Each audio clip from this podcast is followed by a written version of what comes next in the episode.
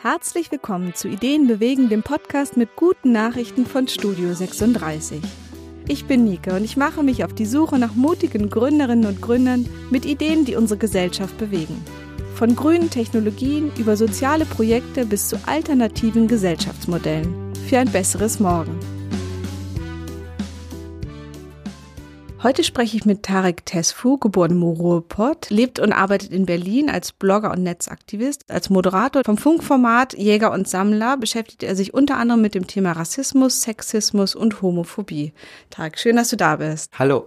Tarek, ich habe mir viele Videos von dir angeguckt und unter anderem geht es ja auch immer wieder um Feminismus, Homophobie, ganz unterschiedliche Themen. Über was würdest du heute gerne reden? Vielleicht über meine neue Show auch, die Tareks Tralafitti Show. Die mache ich ja jetzt zum zweiten Mal, das dritte Mal im März 2020. Und das ist gerade so mein, mein neuestes Baby und das ist eine ziemlich gute Show. Ja, ist auch ein ziemlich guter Titel. Wie bist du auf den Namen gekommen? Meine Oma kommt ja auch aus dem Ruhrgebiet und wenn ich früher aus war, ähm, hat sie mich halt immer gefragt, am Sonntag, na Tarek, warst du wieder auf Tralafitti, was ja heißt Party machen, ausgehen, Spaß haben. Und meine Show ist auch genau das. Es geht darum, Spaß Spaß zu haben. Es geht auch um Party. Ähm, sie ist aber auch sehr, sehr politisch und ähm, ich finde, politische Sachen kann man partymäßig aufarbeiten, damit halt Leute auch einfach dabei bleiben, zuhören, auch selber Spaß haben. Ich finde, es passt auch ein bisschen dazu. Wir sind ja hier mitten in Kreuzberg und da kommt ja auch viel zusammen. Viel politische Tradition, Leute, die sich engagieren, überall sprießen neue Startups aus dem Boden, die die Welt retten wollen oder es auch tun und gleichzeitig ist auch total die Party-Ecke. Das heißt, so eine Verbindung von beiden ist möglich. Ist es was, was was auch so zu dir passt, wenn du hier so in Berlin lebst. Auf jeden Fall. Ich glaube, Berlin ist einfach ein sehr politischer Ort. Du hast es schon gesagt, hier kommen viele Lebensrealitäten zusammen und am Ende schafft man dann auch wieder eine neue, eine Berliner Lebensrealität mit anderen Leuten. Das heißt, Tralafitti Show passt schon einfach auch sehr, sehr gut hier nach ähm, Berlin. Ich habe nur selber gemerkt, wenn ich so auf politischen Veranstaltungen war, auch in Berlin, habe ich gemerkt, da sitzen auf einem Podium zum Beispiel super spannende SpeakerInnen. Die Themen sind super wichtig und relevant, aber dieses diese Form der Podiumsdiskussion führt dazu, dass manchmal Leute im Publikum einfach wegschlafen. Und da können die gar nichts für, weil ich würde es wahrscheinlich auch tun, wenn ich nicht auf dem Podium gerade sitzen müsste. Deswegen habe ich so ein bisschen gemerkt, für mich so, da geht noch mehr. Du wohnst ja in Kreuzberg-Neukölln. Hier ist auch eine, eine schöne bunte Welt um uns rum. Gibt es Sachen, die dich auch total nerven oder die dich auch weiterhin dabei behalten, eben politisch auch aktiv zu sein? Natürlich ist auch Berlin-Kreuzberg nicht befreit von Rassismus oder Queerfeindlichkeit. Das wäre ja naiv, das zu denken. Und, ähm, und trotzdem ist es ein krasses Privileg für mich, äh, hier leben zu können. Ich reise sehr, sehr viel durch meinen Job und ich merke, sobald ich halt in anderen Städten bin, fühle ich mich schon allein, weil ich das Gefühl habe, ich komme optisch gar nicht mehr so oft vor, sei es jetzt durch andere People of Color oder durch schwarze Leute oder durch, durch Menschen oder Frauen, die ein Kopftuch tragen. Ich trage kein Kopftuch, aber für mich gehört das einfach zu einer Großstadt mit dazu, weil wir auch oft von von weißen Menschen als eine Suppe quasi gelesen werden. Und wenn ich diese vermeintliche Suppe nicht mehr sehe, fühle ich mich irgendwie schnell unwohl. Ähm, und das habe ich in vielen anderen, auch Großstädten in Deutschland ganz, ganz oft. Deswegen ja, Berlin nervt auch und Berlin ist nicht heilig, aber Berlin, gerade Kreuzberg und Neukölln sind schon einfach richtig coole Orte, zumindestens für mich. Wie ist es so für dich so in der größeren Politik? Wie ist es mit größeren Unternehmen? Was würdest du dir wünschen? Gibt es gerade so, wenn man sich so das neue Jahr anguckt, wünscht man sich mehr Diversität in Unternehmen? Was findest du gerade wichtig? Was ich auf jeden Fall gerade bemerke, ist, dass Diversity ein großes Thema ist. Gerade große Marken, ne, wenn man jetzt mal bei Klamotten bleibt, aber auch große Unternehmen, haben so ein bisschen gemerkt, dass feministische Ideen äh, auch ankommen, auch irgendwie cool und hip sein können, dank vieler feministischer VorreiterInnen, die großartige und wichtige Arbeit geleistet haben. Das verstehen jetzt auch mittlerweile große Konzerne. Das ist für mich was eigentlich Positives, weil ich bin über jede Kampagne froh, wo ich nicht nur weiße Menschen sehe. Und trotzdem äh, besteht die Gefahr, dass Diversity, was ja eigentlich heißt, schwarz zu sein oder ähm, eine Behinderung zu haben oder trans oder inter zu sein, dass das so wie so ein Trend wahrgenommen wird. Und das darf halt nicht passieren. Es darf jetzt nicht so gedacht, wenn 2020 ist das Diversity-Jahr, dann machen wir ein bisschen ein auf Schwarze und BIPOX und jemand in einem Rollstuhl und dann ist die Welt wieder gut. Das darf halt nicht passieren und trotzdem sehe ich das noch relativ gelassen. Also meine Idee ist schon auch im Mainstream vorzukommen und wenn jetzt große Marken auf mich zukommen würden, ähm, wäre ich bereit, auch mit ihnen zusammenzuarbeiten. Man müsste halt dann überlegen, was für Konzepte man halt macht. Weil die Tatsache, dass Nike zum Beispiel gerade super viel auch mit Hijab tragenden Frauen macht, super viel mit BIPOX macht, das ist cool. Aber was ist mit den Leuten, die das halt produzieren? Und ich glaube aber, dass man, wenn man vielleicht da mal so drin ist in diesen Konzernen, auch viel mehr erreichen kann, wenn man es halt möchte. Also nur von außen sagen, Nike ist scheiße, weil Kapitalismus und NäherInnen werden scheiße bezahlt, kann man auch machen. Ähm, es ist auch ein richtiger und wichtiger Weg, das zu tun. Es ist halt nicht meiner. Ich möchte viel lieber mit diesen Konzernen zusammenarbeiten, um dann halt zu gucken, okay, was können wir gemeinsam ändern. Ähm, und deswegen ist für mich so dieses Diversity-Ding gerade noch eine Chance. Ich bin noch nicht, dass ich sage, das lehne ich ab, weil das wird eh schief gehen, weil das ist Nike, sondern ich bin da relativ, äh, also ich freue mich, glaube ich, darauf, weil ich glaube, dass ich das vielleicht auch mitgestalten kann mit anderen tollen MacherInnen. Ich habe neulich mit lange mit einer Freundin gesprochen und da ging es so ein bisschen darum, dass sie meinte, dass man unterschätzt, wie viel Rassismus es gibt in Deutschland, der nicht jetzt nur von Neonazis gemacht wird. Vielleicht kannst du das noch mal ein bisschen Tarek klarer machen, dass es eben in Deutschland größer ist, als man als man wahrscheinlich denkt. Das Ding mit Rassismus ist halt, dass wir alle rassistisch sind. So, also das müssen wir uns alle versuchen einzugestehen, weil das ist nun mal ein Fakt. Auch ich als schwarzer Typ, der äh, gegen Rassismus stark macht, hat rassistische Tendenzen in sich, weil wir das einfach so lernen. So als ich, Abgrenzung und auch als Kategorisierung oder ja, aber wahrscheinlich auch, weil es uns beigebracht mhm. wird. Also Menschen, die nicht weiß sind, werden in Deutschland eher als Gefahr wahrgenommen als weiße Menschen. Ich merke das auch mal selber, wenn ich in der Bahn bin und dann kommen zwei, sagen wir, nicht weiße Männer, die vielleicht noch, weil man das meint zu erkennen, einen muslimischen Background haben könnten, obwohl man es ja gar nicht weiß, aber man hat dann auch schon wieder seinen Film, der am Fahren ist und dann reden die ein bisschen lauter dann macht das was mit allen Leuten in der U-Bahn, weil die direkt als vielleicht Gefahr, worüber reden die, was könnte passieren und und und irgendwie wahrgenommen werden.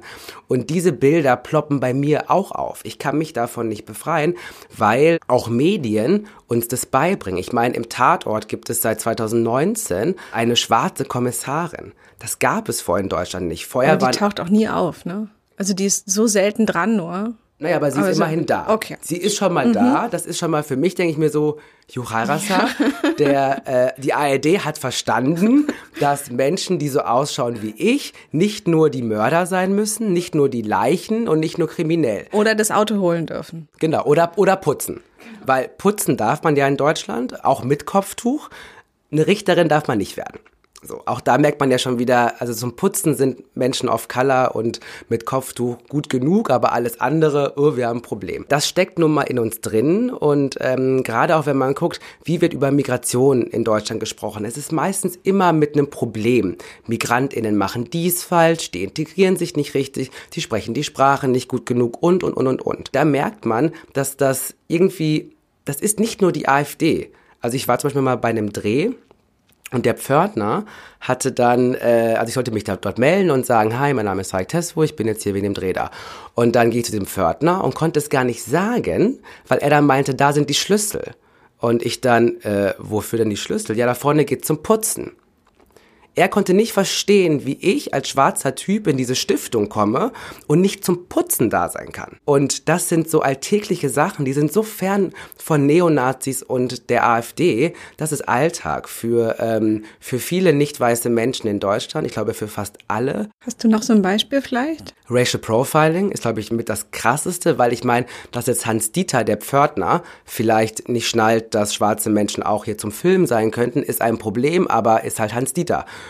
Wenn das die Polizei macht, nämlich durch Racial Profiling, also mir das Gefühl gibt, wenn ich in einem Zug sitze, dass ich kriminell sein könnte. Oder durch einen Girlie läufst oder so. Genau, oder Drogen dabei haben könnte und alle anderen Leute halt nicht nach dem Ausweis fragt, das ist schon krass, weil die Polizei ist halt nun mal eine Institution. Die sind dafür da, dass wir uns alle hier sicher fühlen.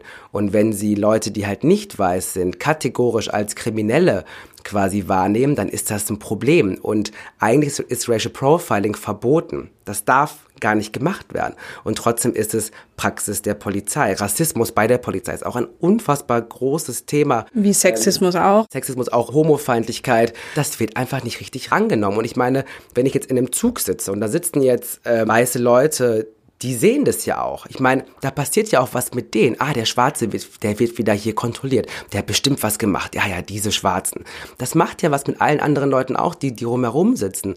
Und deswegen wundert es uns alle doch dann bitte nicht, dass wir irgendwie alle irgendwie rassistische Tendenzen in uns haben. Die Frage ist halt, was machen wir damit? Geben wir dem Gegenüber die Schuld und verhalten uns dann auch rassistisch oder fangen wir an zu reflektieren und sagen, hey Tarek, Momentchen mal, das sind zwei Typen, die reden gerade bestimmt über das Wetter. Es ist einfach nur eine andere Sprache, die ein bisschen vielleicht für die in Deutschland geboren sind, vielleicht ein bisschen härter klingt, aber dabei reden die vielleicht auch gerade über Blumen oder über ein Einhorn. Wir wissen es ja gar nicht, aber man fängt sofort an, das äh, zu filtern und als Gefahr wahrzunehmen. Äh, und da ist Reflexion das A und O, sich zu fragen, woher kommt das eigentlich? Warum habe ich das? Ähm, was haben die damit eigentlich gerade zu tun? Nämlich gar nichts. Ähm, und das ist dann der Anfang, wo man aus ähm, rassistischem Denken einfach dann reflektiert und am Ende Rassismus kritisch wird. Was halt nicht heißt, dass man diese Gedanken nicht hat oder nicht manchmal auch einen dumm rassistischen Satz sagt. Ja, und ein Stück weit, glaube ich, ist es auch menschlich, dass man erstmal auch nach einem Äußerlichen geht, ein Stück weit. Also ich würde mich immer lieber neben dich im Regio setzen, als jetzt neben zwei weißen, halbstarken mit Springerstiefeln. Also ich habe auch definitiv Vorurteile in viele Richtungen. Aber dann ist eben immer die Frage, wie weit geht man? Stellt man so jemanden nicht ein? Unterstellt man ihm kriminelle Sachen? Also wie geht's dann wirklich auch ein Stück weit weiter ja. nach so einer Bewertung? Ja. Bist du denn für sowas wie eine Quote? Auf jeden Fall. Ohne Quote geht's nicht. Man merkt es ja. Also man kann äh, noch so viel Gleichberechtigung sich aufs Fähnchen schreiben und noch so viele Diversity-Programme irgendwie durchfahren.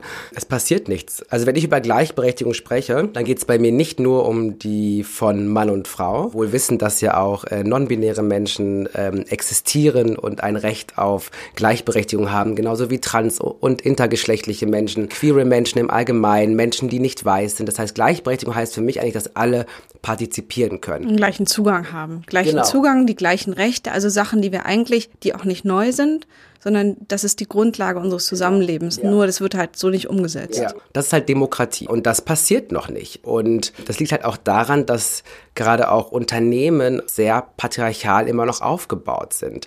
Natürlich braucht es mehr Frauen, so, das ist jetzt vielleicht mal der erste Punkt, was wir so langsam verstanden haben. Ah ja, Frauen können das ja auch. Das heißt Programme, Programme, Programme für Frauen. Das reicht aber nicht, weil gerade wenn ich oft auch auf feministischen Panels sitze, geht es zum Beispiel um Frauen in den Medien. Dann sitze ich da äh, als Podiumsgast und gucke mich um und sehe halt ausschließlich weiße Frauen. So. Und das kann es aber nicht sein. Also wo sind halt Frauen, die nicht weiß sind? Wo sind Frauen, die vielleicht auch ein Kopftuch tragen oder muslimische Frauen, die kein Kopftuch tragen? Ist ja alles da und die machen allen und alle machen ja auch Medien in Deutschland. Die werden einfach nur ähm, unsichtbar gemacht und deswegen ja, wir brauchen eine Quote für alles, für Menschen auch mit einer Behinderung, Menschen, die trans sind, die inter sind, die schwarz sind. Es wäre so lustig, was da passieren würde. Stell dir vor, man hätte eine richtig durchgreifende Quote in allen möglichen in Ämtern, in Unternehmen. Das wäre so ein, ein, bunter Mischmasch, der ja, passieren würde. Das wäre super geil, weil es geht ja nicht darum zu sagen, äh, Männer sind doof und deswegen sollen die nichts mehr zu sagen haben. Das Problem ist halt, das sind also Männer, vor allen Dingen weiße Männer, haben in Deutschland ähnliche Lebensrealitäten. Das ist erstmal gar kein Problem, weil sie trotzdem dann auch coole Sachen machen können, aber halt oft bedingt durch ihre Realität. Das heißt, wenn sich Realitäten mischen, werden auch die Ergebnisse einfach besser. Da bin ich fest von überzeugt. Es geht nicht darum, dass Frauen oder Menschen, die schwarz sind, besser sind als weiße Männer, aber aufgrund ihrer Lebensrealitäten, die sich einfach un äh, unterscheiden, kommen am Ende einfach noch bessere Produkte raus. Und ich glaube, das sollte doch eigentlich jedes Unternehmen geil finden. Also auf jeden Fall ist es viel inklusiver für alles. Wenn wir jetzt so in die Zukunft gucken, wir sind jetzt in 29er Jahren, kommen quasi zurück. Geht es in der Gesellschaft in, in eine richtige Richtung oder was, was wünschst du dir? Was siehst du so am Horizont? Naja, also ich glaube schon, dass gerade sehr, sehr viel passiert. Ich glaube auch, dass die neue Popularität, und ich sage ganz bewusst die neue, weil es ist eigentlich etwas, was schon mal immer mal wieder kommt, also das Aufploppen der AfD zum Beispiel, das ist jetzt für mich jetzt in dem Sinne nichts Neues, es ist gerade nur mal wieder da, so, was aber schon immer da war. Und ich glaube aber jetzt sind auch viele da, weil auch was passiert, weil Generationen von Migrantinnen gerade auch äh, sich Gehör verschaffen, gerade auch im Netz, die ähm, sonst unsichtbar waren davor. Ähm, und das sind Leute, die halt in meinem Alter so ein bisschen sind und sich halt sagen, ganz ehrlich, Leute, wir wollen hier mitbestimmen. Und wir haben, äh, wenn man integrationsmäßig schaut, haben wir alles perfekt gemacht. Wobei es man eigentlich gar nicht perfekt machen muss, weil das ist auch eigentlich nicht die Idee. Wenn man mal in dieser deutschen Idee bleibt von, das müssen Menschen machen, die integriert sind, dann gibt es da zig Tausende, die jetzt halt auch sagen, hey, wir haben ein Recht darauf, äh, hier ein auf Big Boss auch machen zu können. Ähm, und auch gerade wenn man schaut, die Ehe für alle, die gibt's erst jetzt seit 2019, nee, 2017, vor zwei Jahren, wo ja auch die AfD krass gegen kämpft. Also es passiert was rechtlich. Ähm, es gibt mehr Gleichberechtigung, noch viel zu wenig in Deutschland, aber man merkt schon, dass diese Abwehr auch kommt, weil gerade andere Player halt ähm, aktiv sind. Und deswegen glaube ich, dass das in den ganzen Mist der gerade da ist, durch Rechte und AfD, dass das auch eigentlich zeigt, dass gerade was passiert hier. Und etwas passiert, was die AfD niemals aufhalten wird. Ähm, auch sowas wie sexuelle Vielfalt im Unterricht, wo die AfD und andere Rechte so krass oder Konservative so krass gegengehen, dass Kinder auch lernen, dass es auch schwule, bisexuelle, transgeschlechtliche Menschen gibt, ja, das passiert gerade. Und äh, deswegen glaube ich kommt diese krasse Abwehr und ähm, das zeigt, dass wir auf einem guten Weg sind. Das zeigt aber auch, dass wir uns nicht zurücklehnen können, weil gerade AfD und neue Rechte und Co. Äh, werden weiter dafür sorgen, dass das wieder äh, zurückgeht. Ich meine, in Deutschland darf man immer noch keine Schwangerschaft abbrechen. Allein das zeigt mir, dass wir in puncto Gleichberechtigung noch echt hinterher sind. Aber da müssen wir alle am Ball bleiben und ich bin davon überzeugt, dass äh, auch der Paragraph 218 erstens mal aus diesem Strafgesetzbuch da raus muss, wo es um Mord und Totschlag geht, was ja schon bekloppt ist. Vielleicht könnte ähm, dafür Morddrohungen im Netz rein. Genau. Als, äh, und als Tausch quasi. raus und einfach jede Frau, äh, die halt äh, schwanger ist, verdammt nochmal das Recht dazu hat, das legal abzutreiben. So. Das heißt, es ist noch viel zu tun, aber ich bin guter Dinge. Wir leben in Deutschland, wir haben eine Demokratie, die ist nicht perfekt, aber wir können sie perfekter machen und da sind wir einfach alle als BürgerInnen gefragt und ich äh, habe da Bock drauf. Ich habe Bock darauf, Demokratie äh, besser zu machen. Was für ein schönes Schlusswort und ich freue mich schon sehr auf die Tralafitti-Show. Ja. Mal gucken, was da alles kommt und ähm, vielen Dank für das Gespräch. Danke dir. Das war's mal wieder mit einer Episode Ideen bewegen aus unserem Studio 36, der Content-Manufaktur im Herzen von Kreuzberg. Gern können wir auch eure Inhalte als Podcast oder Video kreativ umsetzen. Wir freuen uns drauf und bis zum nächsten Mal.